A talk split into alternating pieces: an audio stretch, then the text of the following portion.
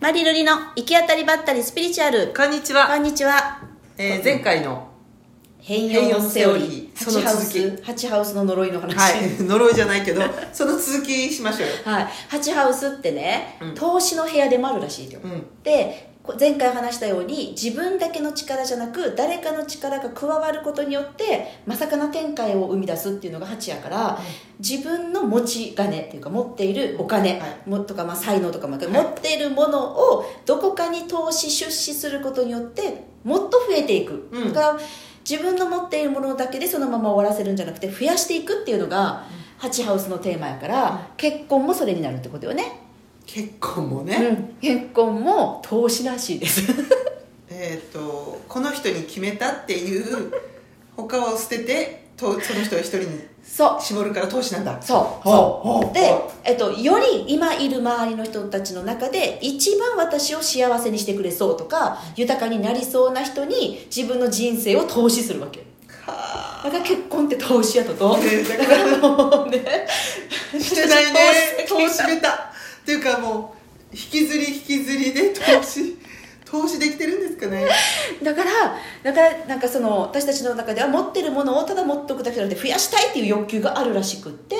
でそれが投資先ででそれで結婚するわけですよで結婚するだけどこれがどうやらもうなんかなんていうと暴落していったりとか それそれを塩漬けっていうらしいと塩漬けとかなんかそういう言葉で株のあの業界の言葉であるらしいよ損しても損もししたかだけしどたら復活するんじゃないかってここのと人ねはまたもしかしたら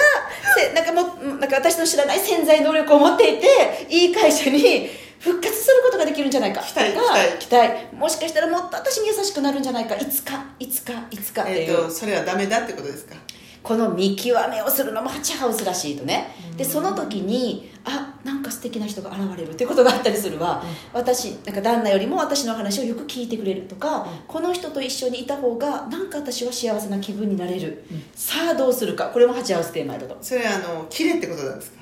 どっちを選ぶかっていう葛藤もハチハウスらしいのねで人はより幸せになりたいとかより見てない世界を見てみたいという欲求がある、だけどここでもう一個の葛藤が生まれるのが今のままいればもう分かってる状態やから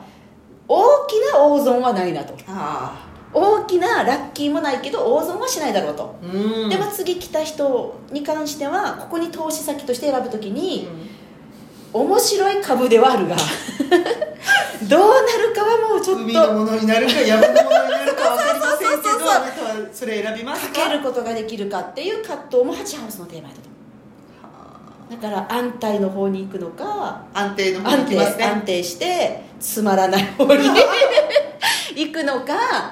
賭けに出るのか、まずその前にうんね、うん私、うんお羊が強いからだろうね、うんうんうん人を介して変容したいと思わ ない、なんていうサのソリのくせにねそれなのにお羊がなる一ほど人ねで、一人で変容して成長したいと思うんだ、なるほどじゃあ自分の持ってる財産とかを決して誰かに渡す 分かったじゃあもう人を介しての変容の方が早いってことだもんねこでれもだってルリちゃん太陽がサソリなのにそうだだかからら成長していくうん、投資していこうだからやっぱ結婚とか出資とか